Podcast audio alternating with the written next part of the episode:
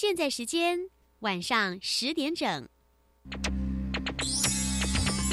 Hey guys, this is National Education Radio. 欢迎收听端端主持《青春创学院》。嘿，你对科技的未来想象都来自哪呢？看科幻影片啊，那科技可以影响你什么？带来生活便利啊。那可以为你自己创造什么？我想造一个自动弹出我心情的乐器，日常小念头，未来有看头，你的突发灵感可不是做梦。而是可以完成的梦想。马上来加入今晚的青春创学院。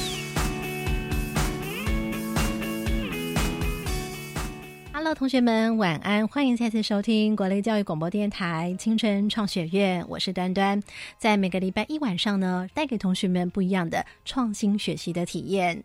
那我们今天呢，要延续在上回我们曾经跟同学们介绍过的有关于 VR 怎么样来运用在你的学习上。我们有同学在上期的时候曾经讲到说，他们想要做一些天文方面的体验。听说天文的体验呢，非常适合用 VR 来教学，因为呢，有些没有办法在课堂上面呈现的 VR 的这些课程呢，可以来帮天文老师来做一些不同的设计体验。我们再次回来，请到是中国科技大学数位多媒体设计系的主任杨东华教授。Hello，杨老师你好。大家好，好，另外呢，还有我们两位小助教，分别是静琪跟杨怡如。那么在待会儿我们同学在进行体验的时候呢，静琪跟怡如也会来帮忙我们的同学引导。那我们要请问一下杨教授，为什么我们在天文方面的教学很适合来用 VR 的设计呢？今天我们特别来用这个浩瀚的宇宙观测太阳这个单元来跟大家分享，为什么来选择这个单元呢？呃，一般在太阳观测的这个教学里头，哈、嗯那实际上，呃，实际上老师们很难要同学用眼睛去直视太阳啊，去了解太阳在天体上的这个在天上的这个运行的轨迹。但是如果透过 VR 眼镜，那我们可以在虚拟的世界里面去观察太阳它的运行的轨迹。最后我们都没想到说没有办法，肉眼没有办法直视太阳，那你怎么有办法去直视他们的那个轨迹？老师也可以透过动画来做设计呀，为什么要透过 VR 呢？同学在这个虚拟实境的这个世界里面呢，你如果透过动画，你不需要抬头去仰望天空，可是你透过 VR，你真实的感受到，你看到太阳在天上走，它的轨迹线是怎么样？而且在虚拟实境里面，我们也加入了这个呃地球运行的模型。那同学其实在，呃太阳直射地球，事实上它有冬至、夏至、春秋分的区隔。那事实上，透过这个三 D 的这个日地月的模型啊、有一个倾斜角以及太阳自转之后，哦、跟地球你观察到它的轨迹线，你就可以一清二楚的知道为什么啊、在夏至的时候，那太阳是在北半球，然后呢，你看到的它的轨迹线是在呃呃绿色的这一条轨迹线上。绿色这条线，你是指说在你们的 VR 里面这样的设计是绿色的线，是不是？是的，嗯哼哼，冬至的时候，那事实上呢，我们在嗯太阳直射到南半球，那也就是说，在北半球观测南半太阳在南半球，它的那个轨迹线呢，应该是往下的，所以你看到的是紫色的那一条。嗯，你把它设定为紫色线，是好，所以在连你在这个虚拟的实境的模型里面，你可以看到哦，紫色线是太阳直射在呃地球的南半球的南回归线上。嗯。那么你仰望天空的时候呢，那么太阳从日出到日落，它就是沿着那条紫色的轨迹在运行。嗯哼，所以呢，整个 VR 里面我们将会看到有三种不同颜色线，在这 VR 里面情境里面来做虚拟，有哪三种颜色？呃，第一个我们在呃北回归线上面呢，你会看到呃绿色的那一条，好那就是在呃夏至的时候呢，你会看到离北半球是最近的啊。那因为我们是在北半球观测，那此外呢，中间的红色轨迹线呢是当呃春秋分的时候，那太阳直射在赤道上面，那么你在地球上观测的太阳轨迹线，就是在天空呃画过的那一条红线。那此外呢，呃，在紫色的部分就是南回归线。那如果你是在呃地球上观测，也就是在呃冬至的轨迹线是紫色的那一条。了解喽，这是呢中国科技大学他们在设计这个 VR 教材的时候做这样的一个颜色上面的设定。也就是说呢，待会我们的小帮手，也就是我们今天体验的同学呢，他们在进行体验的时候，你可能会听到他们说什么红色、绿色、紫色，就是这么而来的。这是就数位多媒体做一个这样的一个设计跟设定就对了哈。好，那我们待会就要来进行这个有关于。浩瀚的宇宙观测太阳，那么同学他们将以第一人称，也就是说呢，刚刚杨教授有特别讲到，他只要抬头一看，就会看到那些我们所设定的线路，他就会引领啊那个方向来走。也就是说，我们可以来观察到台湾花莲、美国纽约、冰岛。它在不同季节的时候呢，当太阳高挂在空中的位置，以及日夜的变化，来了解地球它们因为倾斜转动的关系来造成的四季的变化。高纬度地区它所出现的永昼啦、永夜啊这样一个现象，并且呢，可以透过 VR 里面会设计一些题目来给同学们做测验，来加深我们的学习印象。那这回呢，我们今天来进行体验的单元，主要的同学呢是我们的简嘉玲同学，同时呢子提同学在旁边呢透过。我们旁边还有一个监视画面，也可以呢在现场看到，包括老师他们的小助教也都可以看得到。那么在待会呢，嘉玲体验的同时，呃，我们会稍微的快转，有的部分呢会稍微停下来，让同学有多一点的了解。那我们也请我们的小助教还有老师也可以适时的来提出提问，或者我们的子题有些什么样的观察，待会呢在我们进行体验完之后，也可以来提出问题。好，马上呢就来进行我们今天的这个浩瀚宇宙观测太阳 VR 的体验。马上回来。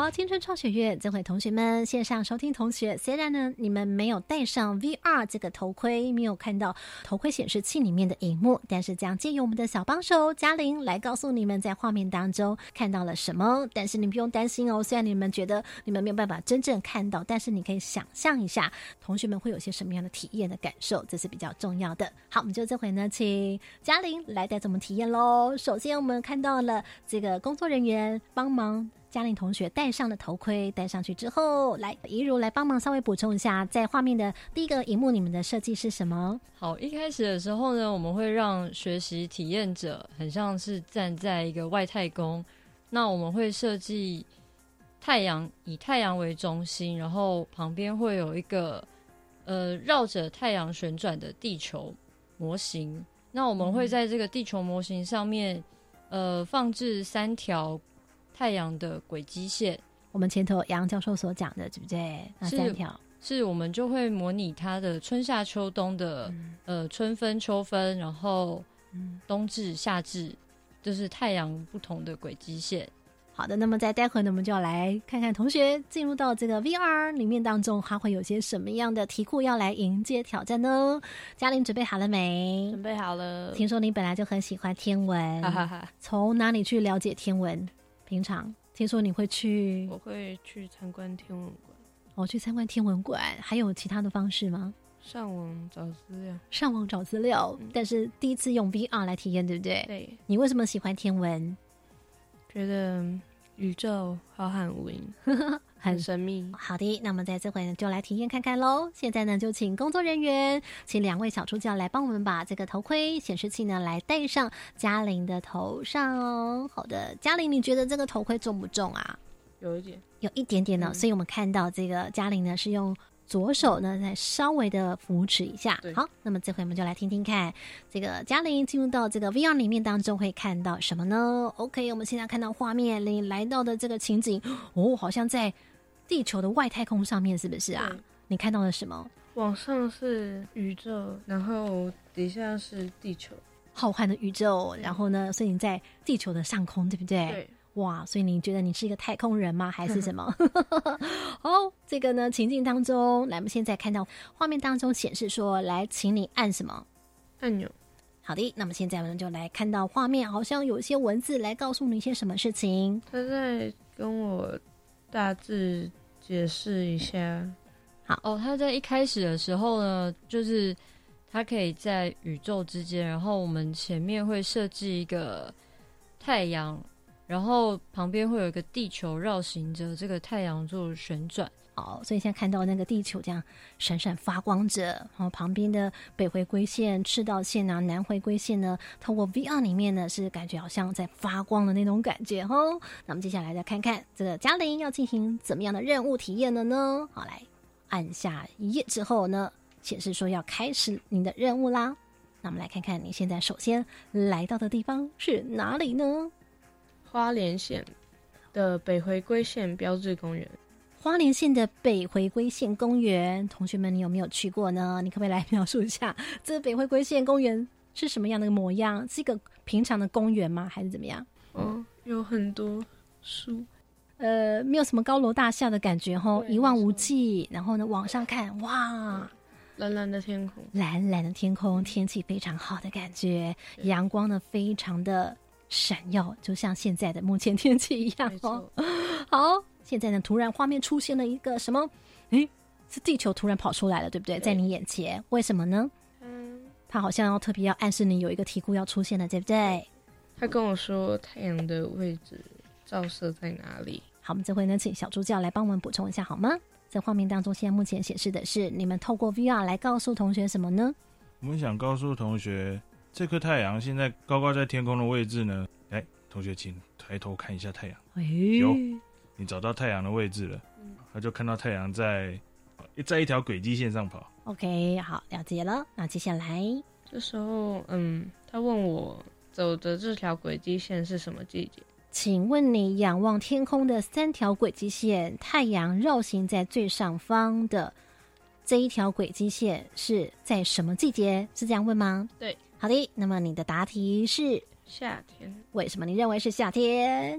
因为这条是北回归线。呃，太阳运行在夏至的轨迹时，是直射北回归线上北半球最热的季节，所以是夏天。好的，那么这回你就按下了你的答案了，对不对？对，有没有成功？有当你成功的时候，VR 怎么样告诉你？解释我选择的答案。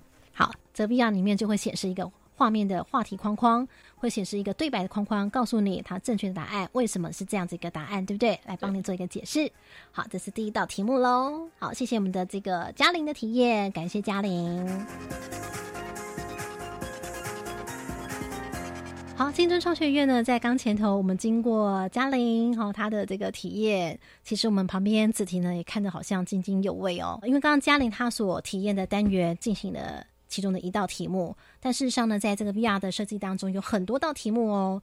比方说有到不同的地方去，你自己个人觉得最有兴趣的是哪一个部分？觉得冰岛吧，诶，原来这个虚拟天文实验室还去到了不同的地方。那么这回就来请两位小助教来告诉大家，除了呢刚刚嘉玲所提到的这个进行的体验之外，为什么还有自己刚刚所说的，诶，还进行到冰岛了？可见还有去到一些不同的地方。那因为我们都是台湾的小朋友，平常做这个实验呢，诶，你就只能在台湾做，嗯你很难到国外去，为了做这个实验到国外去。对，所以我们就特地在这个 VR 里面设计了美国，诶，对，它在台湾的对面，嗯，是非常遥远的一个国家。是对，那我们除了美国之外，我们还多设计了一个冰岛。那因为它在比较特殊的纬度，是一个比较寒冷，然后纬度特殊的国家，所以我们就采用这个冰岛来当它的一个呃题组。了解，所以 VR 里面呢，短短的时间就可以让你瞬间移动，包括台湾花莲、美国纽约跟冰岛。像比方说呢，会来到美国纽约的哪里呢？美国的时代广场，哦，时代广场上面的画面你们是怎么设计的呢？我看起来感觉好像到一零一啊。好好，那我们这边这个 场景的设计呢，是你设计的吗？诶、最基本的就是去看一些杂志哦，从里面呃临摹临摹这个场景。哦，了解了解。但花莲县的北回归线公园是用照片来做比拟嘛，对不对？啊，对，它其实里面的地点，我本人也是没有去过啦。了解，所以你也透过这个设计自己去一趟了哈。哎，对，没有错。那为什么还会到冰岛哦？对，刚刚你有讲到原因，对不对？那你为什么会选择哈尔格林姆教堂呢？对，那我自己在完成这个专案的时候，嗯其实我就把它当旅游了啦。对，那我既然想要去冰岛做这个实验嗯，呃，我也希望说能够带给学生，这不是单纯的考试或作答题目，哦吼或是一个自然科学的实验。我希望说他们可以，嗯、像是去旅游一样，嗯。嗯，开心的完成这个，开心的完成这些题目，这样子。了解，就是边玩，然后一边来把这个呃太阳运行、北回归线呐、赤道啦、南回归线呢跟季节的关系有所了解，并且加强深刻的印象。好，这是他们在多媒体设计当中一个也是非常有趣的一个点哦。那我想请问一下，刚刚有特别讲到，因为我们透过这样一个不同的运行，你可不可以稍微描述一下？因为毕竟听众朋友没有办法进入到这个 VR 的情境里头，你怎么样的来设计后面的几个关卡的呢？基本概念：维他命。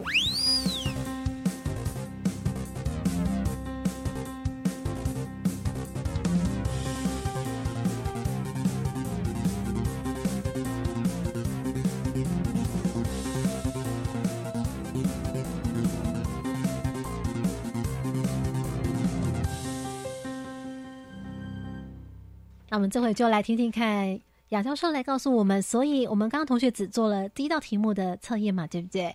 那刚刚我们也前头讲到了，其实呢，在 VR 设计里面，你们用绿色、红色、紫色分别来代表北回归线啦、赤道啦跟南回归线。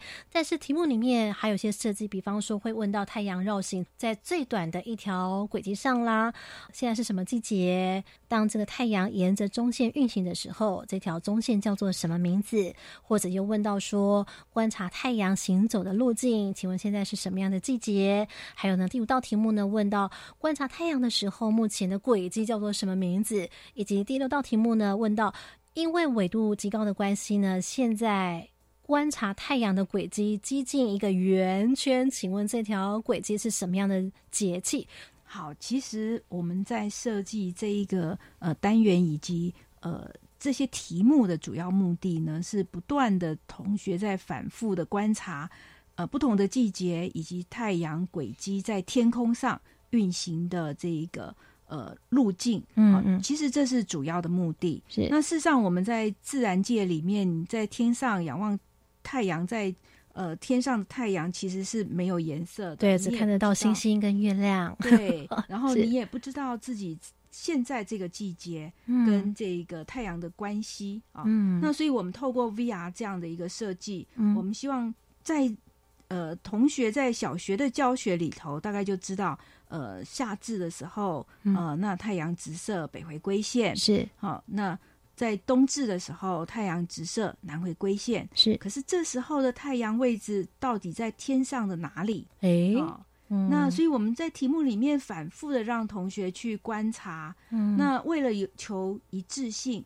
哦，那我们在天空上呢，将夏至啊太阳直射在北回归线上。嗯啊，我们在天在这时候太阳在天空上的行走路径呢，嗯，我们把它踩成一样的颜色，就是绿色。就是说你透过一个动画虚拟的现状来把它做一个呈现，是不是？是的，嗯哼呃，哼以免让同学呢不清楚，因为可能诶一个相对位置的关系，也许嗯往南偏一点，往左偏一点。嗯哼所以呢，我们标定了啊，这中间的时候呢，大概在太阳直射下赤道嗯所呈现的是在赤道的颜色啊，嗯所以我们取一致。当春秋分啊，也就是太阳直射赤道的时候嗯啊，它所运行的那一条线，我们把它踩成红色。嗯好，那这就是一个中间线。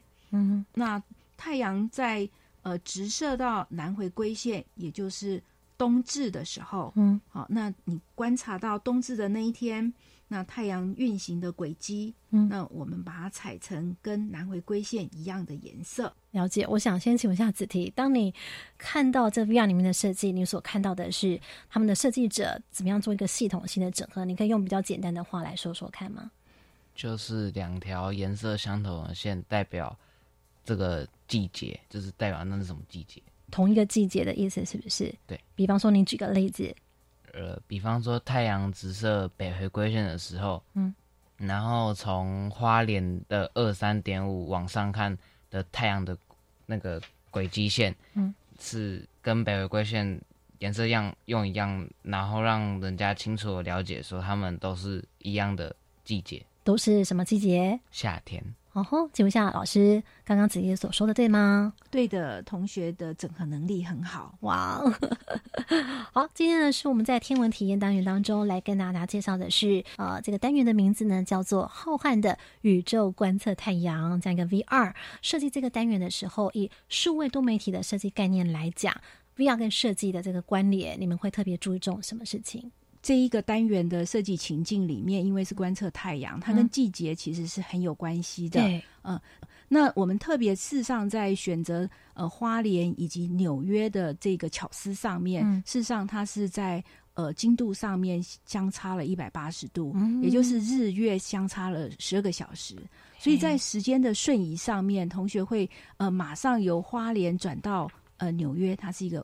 夜间的情境，嗯好，所以这就是一个很明显的对比。嗯那也可以体验到呃 VR 这样子一个呃环境带给学习者一个时空瞬移的一个呃好处以及乐趣。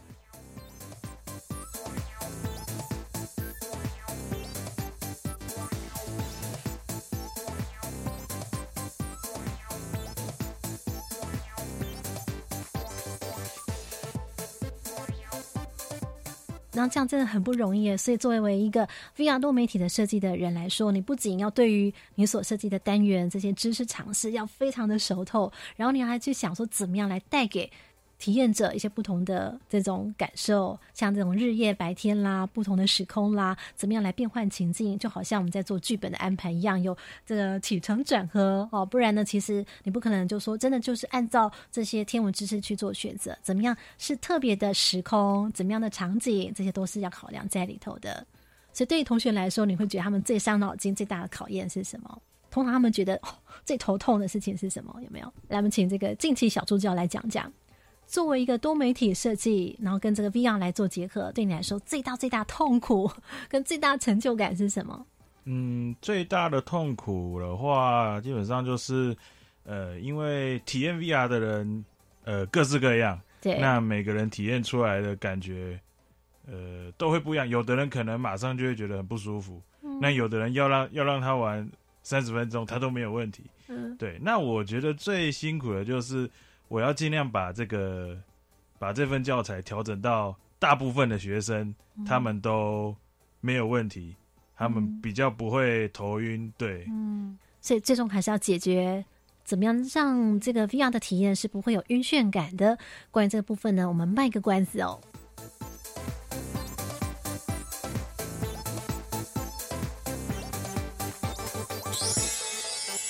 关键密码传送门。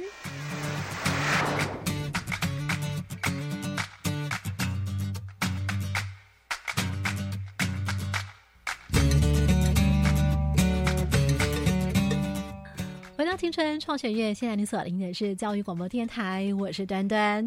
好，今晚呢，在中国科技大学数位多媒体系设计学系杨东华教授的带领之下，今天带了两位小助教来带着我们同学一起在这个录制当中做了 VR 的体验。但我想先请问一下两位小助教，其实你自己本身因为参与了这个数位多媒体的设计嘛，哦，当你看到同学们在进行这样子的一个 VR 体验的时候，对你的感受是什么？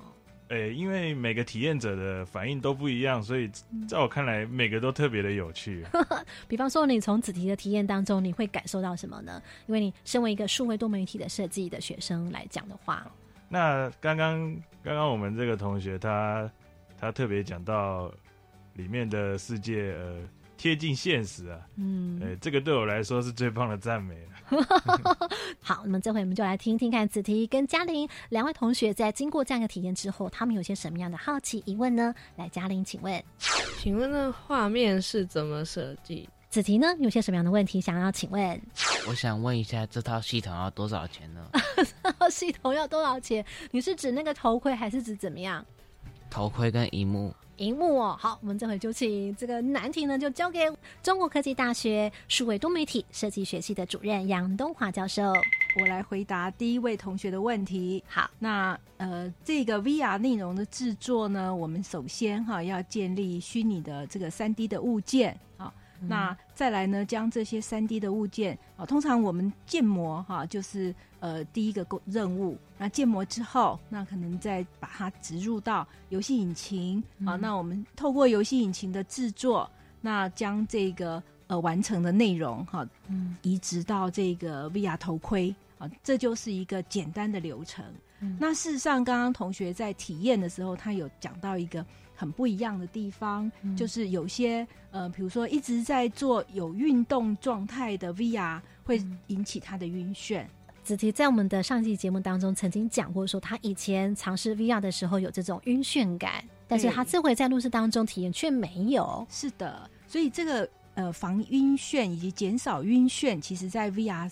内容设计里面是一个非常重要的问题哦，就是你们的运镜的设计是不是？是的，所以事实上在呃视觉上的移动啊，如果透过这个被动式的，那我们的呃我们脑部啊会觉得它是一个不自然的一个移动啊，所以就会有晕眩感。那我们在设计上呢，就要避免这样的晕眩感，有几个问题。那第一个是在画质上，它的这个所谓的这个帧数。啊，必须要让它达到我们视觉上至少要，呃，最好是达到九十个，呃，一秒换九十帧这样子一个帧率。哦，frame，对，就是 F R A M，frame per second，一秒，就像动画一样，动画一秒大概是三十帧吗？哦，那如果说是呃在呃有延迟效果的话，我们会引起。晕眩，了解啊，所以如果那个荧幕显示器它的这个帧数越高，那在视觉上我们会觉得越真实。哦，原来如此，对，了解。那第二个就是呃移动的问题啊，就是你在空间上，所以你有没有发现我们种菜不让你在这个左移右移？我们希望的这个呃位移的状态是最少的，这样子呢，让我们的。头部的这个运动感，会觉得这个空间上是比较合适的。原来如此。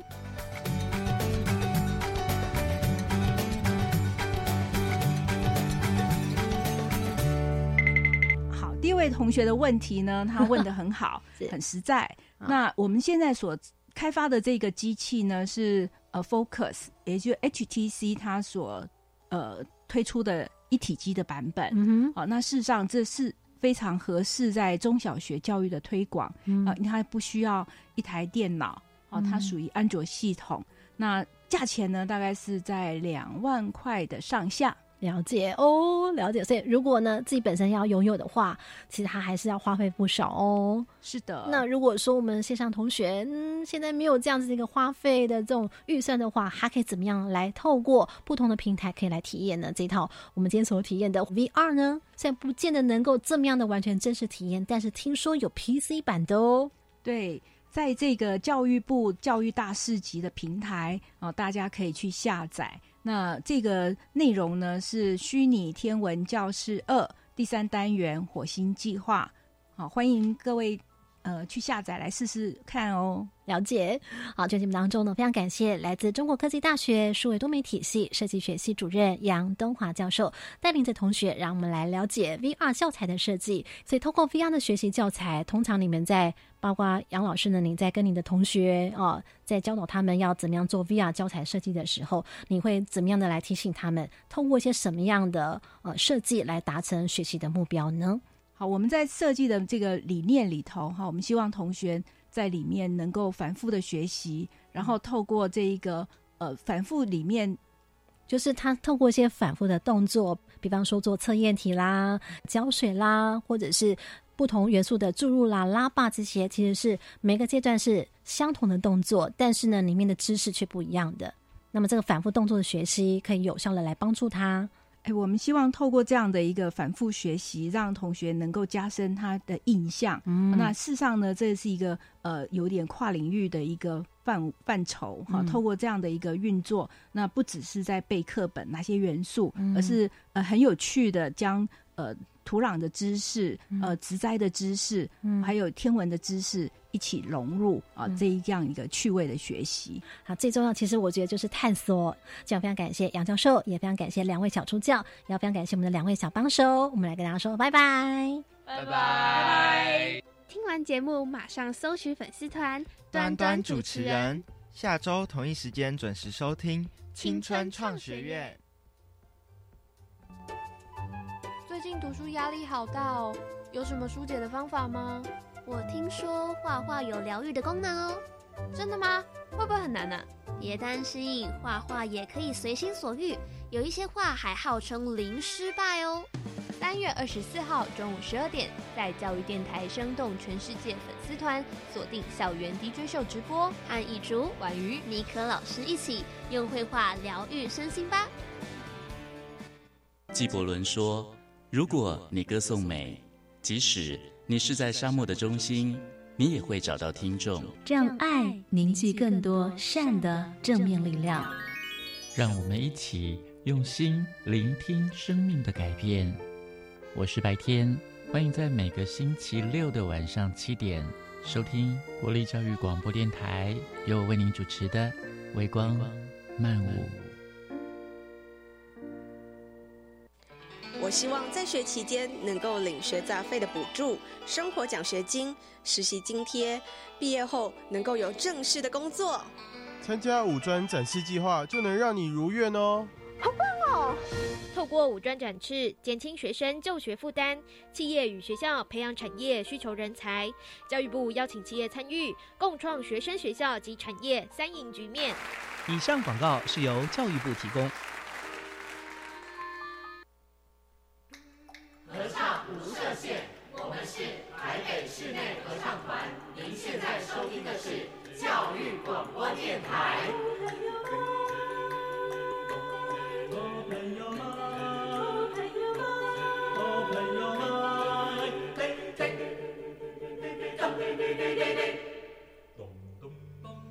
就爱教育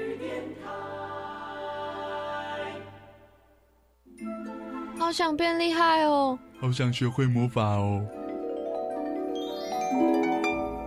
听说这里有人想成为厉害的魔法师，是魔法师哎！你有什么秘诀能教教我们吗？好，那就跟着我喊这句咒语：知识速速前。每周一晚间十点半准时收听《校园 DJ 秀》，各行各业报你知，知识补给 all day long。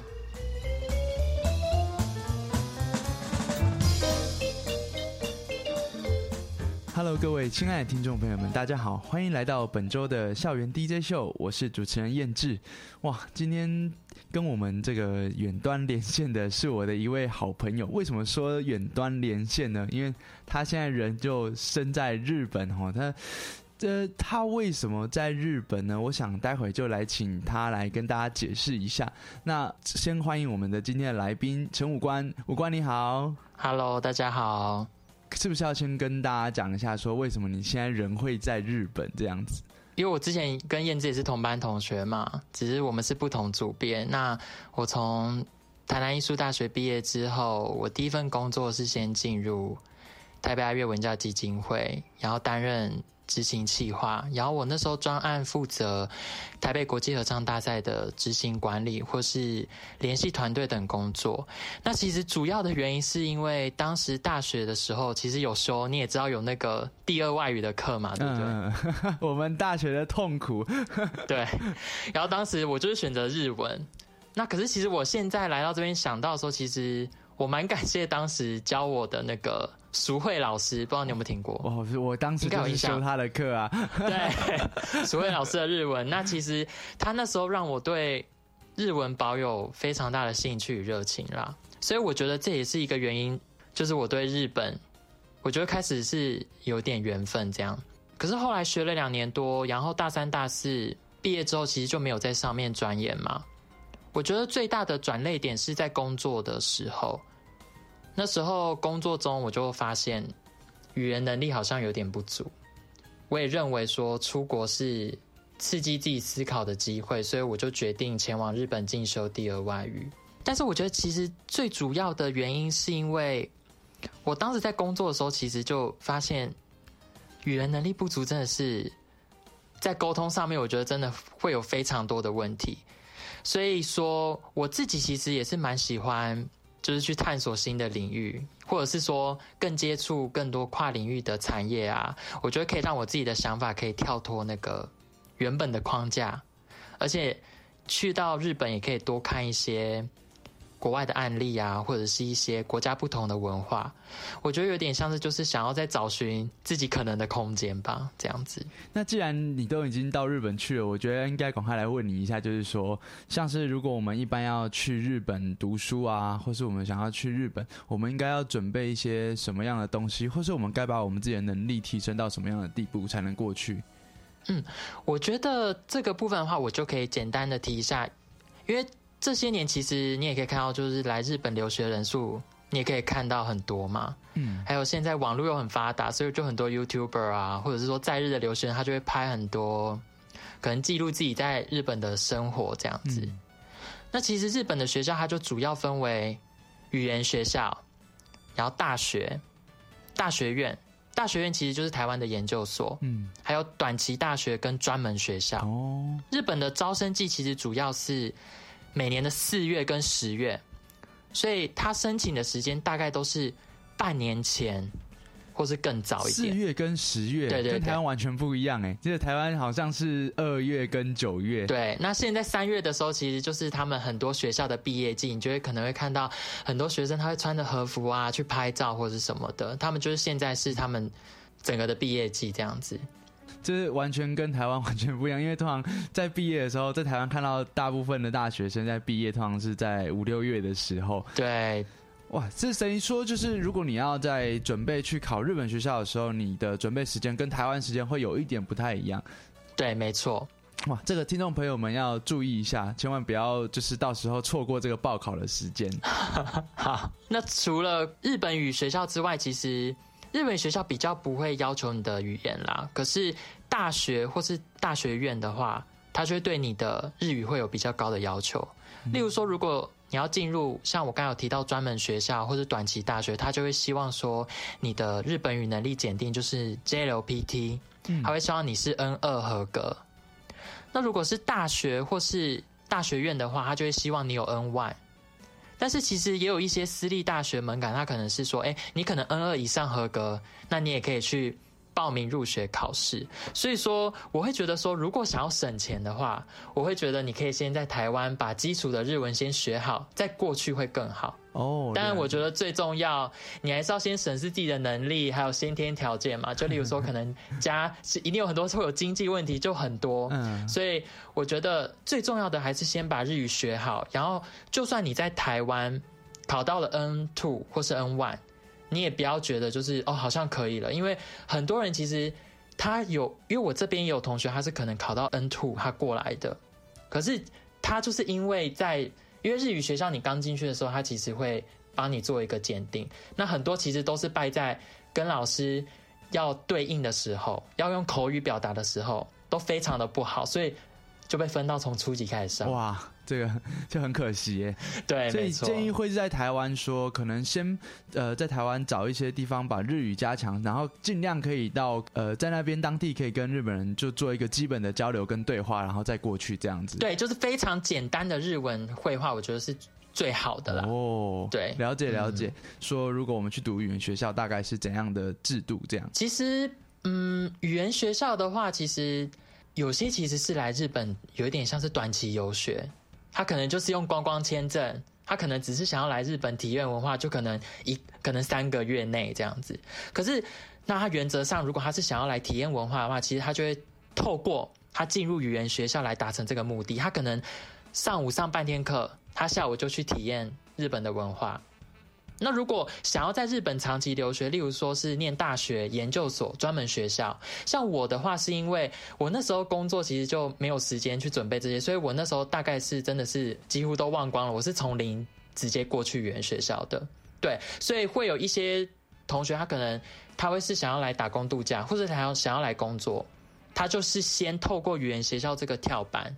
他在转入自己的目标生活，了解等于说就是把我们刚刚讲的在台湾学习日语这件事情，直接到日本去学习这样子。对，没错。想问一下五官自己的经验啊，你觉得这样子在日本读这个语言学校，嗯，他的学习效率会高吗？我觉得真的看人，因为其实学校真的你也知道，学校就是也是有不读书的嘛，或是 会或是喜欢读书的。可是我觉得你到日本读语言学校，我觉得是你的最终目标是什么？嗯，我觉得蛮重要，就是说你是想要留下来进入日日本职场工作，还是说你是想要来这边升学？嗯，或者是说你只是单纯想要在这边边学日文？边体验日本生活，嗯，那语言学校其实学生来自世界各地，不过现在的学生还是以中国、台湾还有越南为大宗，所以上课以外的很多时间都可以听到中文。哦，当然我们学校我们学校还有韩国啦，韩国也蛮多的，只是说有一些人会觉得说，因为中文很多人会做中文，所以他们觉得不好嘛，对不对？嗯，但是其实我会觉得没有关系，因为我觉得你。如果真的有认真上课，你有认真的去融入日本文化，或者是说去参加他们的一些社团交流，我觉得真的自然会因为这个环境进步。这样子，当然我觉得都会有优缺点啦。那那想问一下五官，说有没有什么是在那边的一点缺点？这样子去那边读语言学校的缺点啊？我觉得缺点的话是，如果你比较有经济。这方面困难的话，我真的会希望你在台湾学好再过来。我觉得你会省非常多时间、非常多钱，而且还有，其实我觉得一定会有人会觉得读语言学校很浪费时间。我有朋友身边会觉得说，真的读语言学校蛮浪费时间的。但我觉得真的是看个人，因为有一些他可能就是。他想要先在台湾学好，再过去他真的是省了大半的时间。他进去，他到了日本就是直接可能去准备，他可能只花三个月或半年，他可能就去。准备他想要考的大学，或者专门学校，或者研究所等等，这样理解。我觉得感觉听起来是各有优缺点，像是说，你今天像刚五官讲到，你的时间跟金钱上没有有这么多这么充裕的话，那你可以在台湾找个日语补习班，然后来好好的加强，然后再过去日本。但是如果今天像是你过去到日本就学这个语言学校，你是直接到当地学习日文，我相信这个在学习上一定会有。很高的效率以及深入当地文化的这种概念，会有不错的效果。这样子，所以我觉得听众朋友们可以借由五官的分享，然后去斟酌、去思考一下哪一个方式是对你最好的，然后去选择这样子。好，感谢五官跟我们的分享。那在节目中，我们要先稍微休息一下，待会再回来继续访问五官。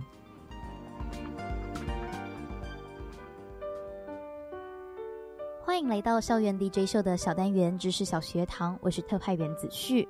随着这个世代的教育程度越来越高，几乎每个人都具备基本的英文能力，或者是为了提升自己的工作条件而培养第二外语。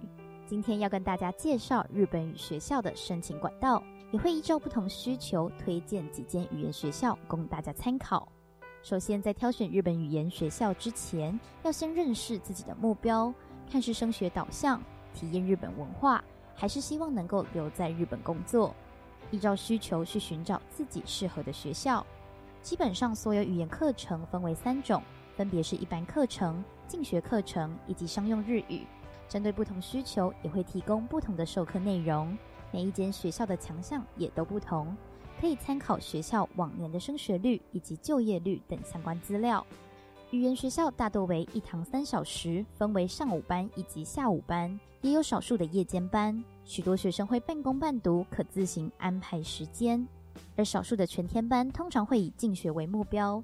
学费的部分会依照学校的设施及提供的服务而不同，像是学校的硬体设备、宿舍、图书馆及各种就业辅导服务都会影响学费。接着要跟大家推荐一些语言学校。第一间是位于涩谷区的长早东京日本语学校，这是东京创业七十年的老字号语言学校，教学非常扎实，强项是商用日语，还能依照个人需求一对一教学，非常适合想持续升学就业的学生。第二间是九段日本语学校，这间学校除了基本日语课程外，还有日语授课的漫画教学课程，以及茶道料理班这类的实作课程。第三间是赤门会日本语学校，三个月的短期速成班，还包括三周的体验课程，非常适合短期至日的学生。第四间是东京国际大学附属日本语，是一间以升学为目标的专门语言学校。全天制的课程还拥有课后的社团活动，让学生可以提早适应日本校园生活。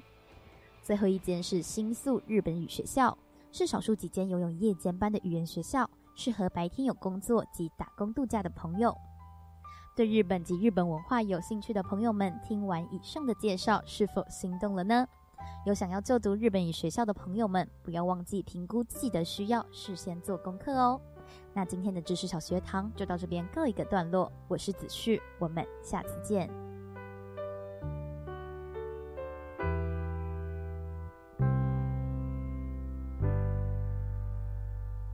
欢迎回到节目中，我们继续访问五官。刚刚五官跟我们讲了，呃，像是你要去日本读书啊的这些相关需要做的准备，那在语言上是需要特别去加强的跟注意的地方。那既然五官都已经人在日本了，我觉得呢，应该要抓准这个机会来好好问一下五官，在日本跟台湾有应该是有非常大的差异，光是在文化上就有很大的不同。那我相信在学习上一定也会有所不同。那我想想问一下，在日本学习跟台湾学习，因为你在台湾读过大学嘛，然后现在又在日本就学，已经毕业。那在这样的情况下，以你的经验来说，台湾跟日本的学习上，你觉得差异在哪边呢？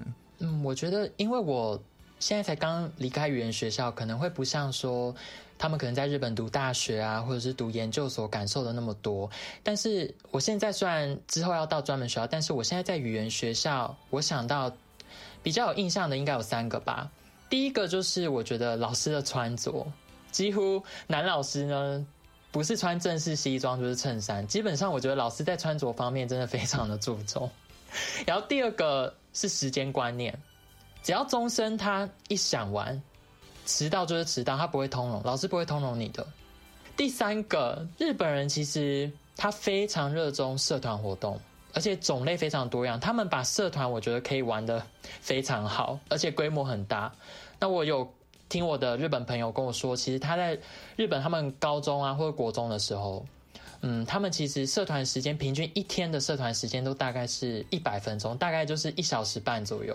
而且他实际上的时间呢，其实又其实是更长的。有些他社团可能会特地可能到校啊进行他们的早上的练习，或者是说。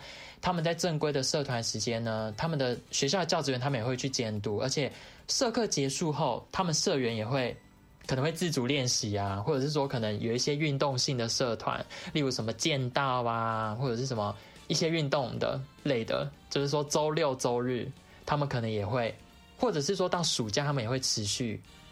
的去做这些活动，天啊！所以说，我们那些在漫画、跟动画还有连续剧上看到那些他们投入非常大量的心血，然后把社团这样弄起来，天哪，真的太太让人家难以想象。因为我们平常接触的都是在电视上，或是动画或漫画上才看到这个东西。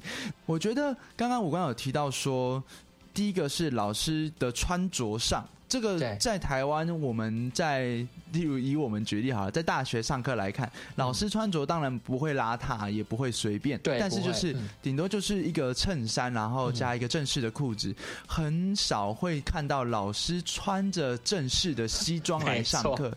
即使我现在在研究所，也很少看到这样子的老师。没错，因为其实像你在台湾的话，如果你穿一个超正装西装，你在台北搭捷运，一定有很多人看你说：“哎，你等下是要。”要干嘛吗？是要求婚吗？还是结婚什么？可是如果如果你在日本这样穿的话，其实是非常正常的，因为平常搭电车全部都是西装。这个是因为说他们对于自己的呃这个外表是很注重吗？还是是因为对，没错，是因为说啊他们的这种职不管是职场环境还是他们的文化，就是说你的外表就一定要正式这样子。他们会蛮注重自己的仪容啦。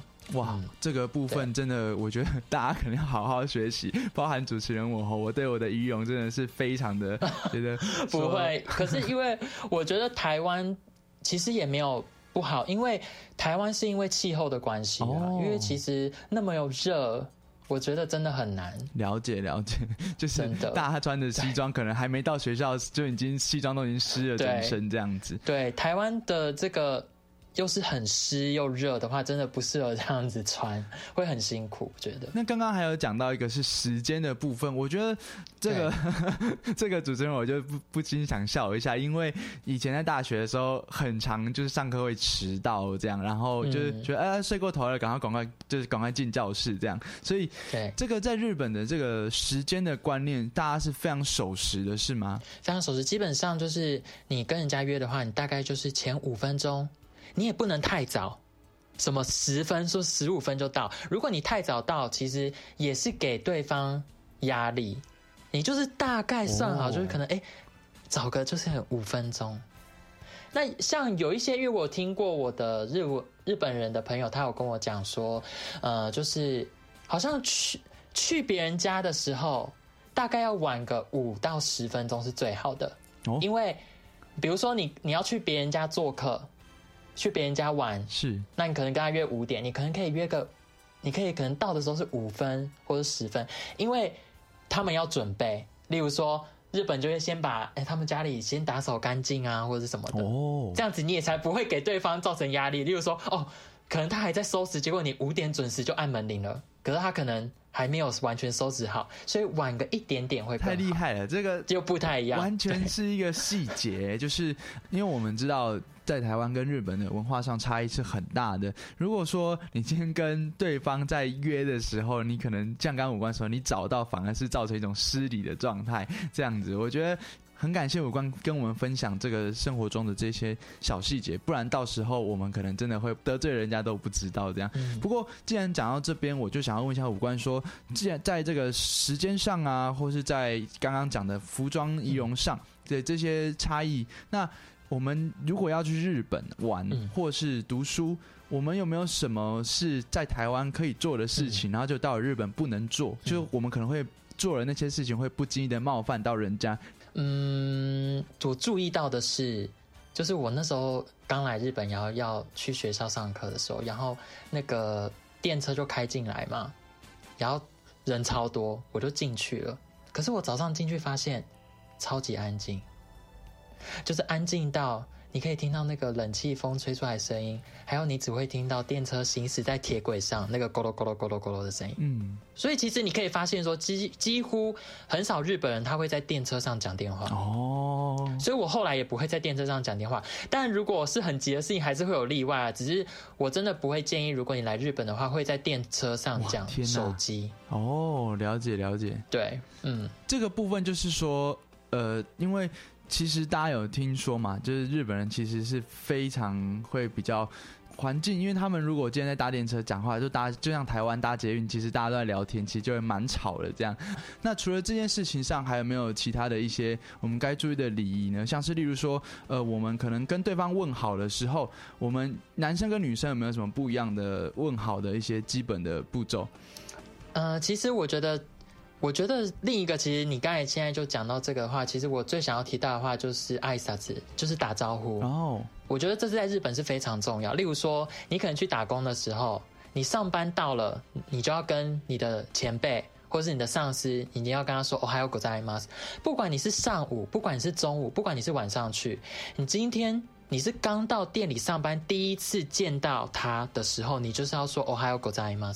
其实，当然你就会说是早安嘛，对不对？可是其实，因为在工作上，其实你是，比如说你是这一天你是第一次见到他哦，刚开始才见到他，你就要跟他说哦，还有个在吗？不管你是晚上，晚上去打工的时候，我也是要跟店长说哦，还有个在吗？因为我是刚跟他见面。哇，太酷了，太酷了。对，可是对方他对方先下班的时候，你就要先，你就要跟他讲说 Oscar sama desta。嗯，那如果是自己先下班的时候，你就要跟他讲说 Osaki ni stay dashimas。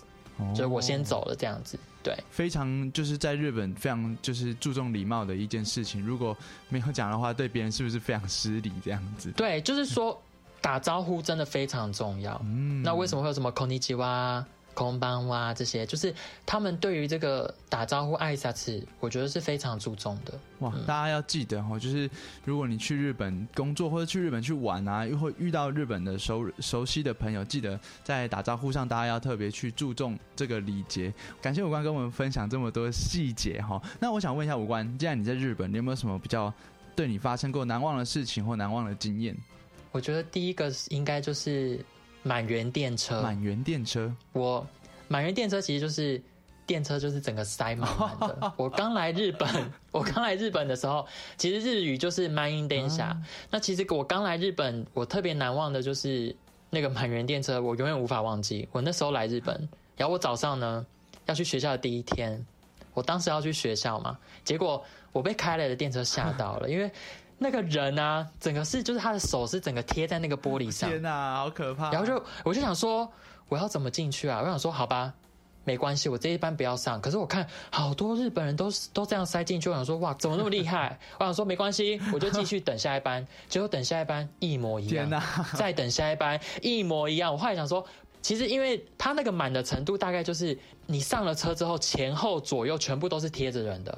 而且是碰着的，是碰着。天哪，好可怕！哦！所以我们在电视上看到那些都是真的，是真的。然后，因为他早上尖峰嘛，每台车来的几乎都差不多满嘛，所以我后来就学到一个方法，我就是我用屁股，我屁股往后，我用屁股上车，就是我屁股先上车，然后我手抓住那个车门最上面那个边嘛，嗯，然后我抓着当让它当支力点，然后我用力。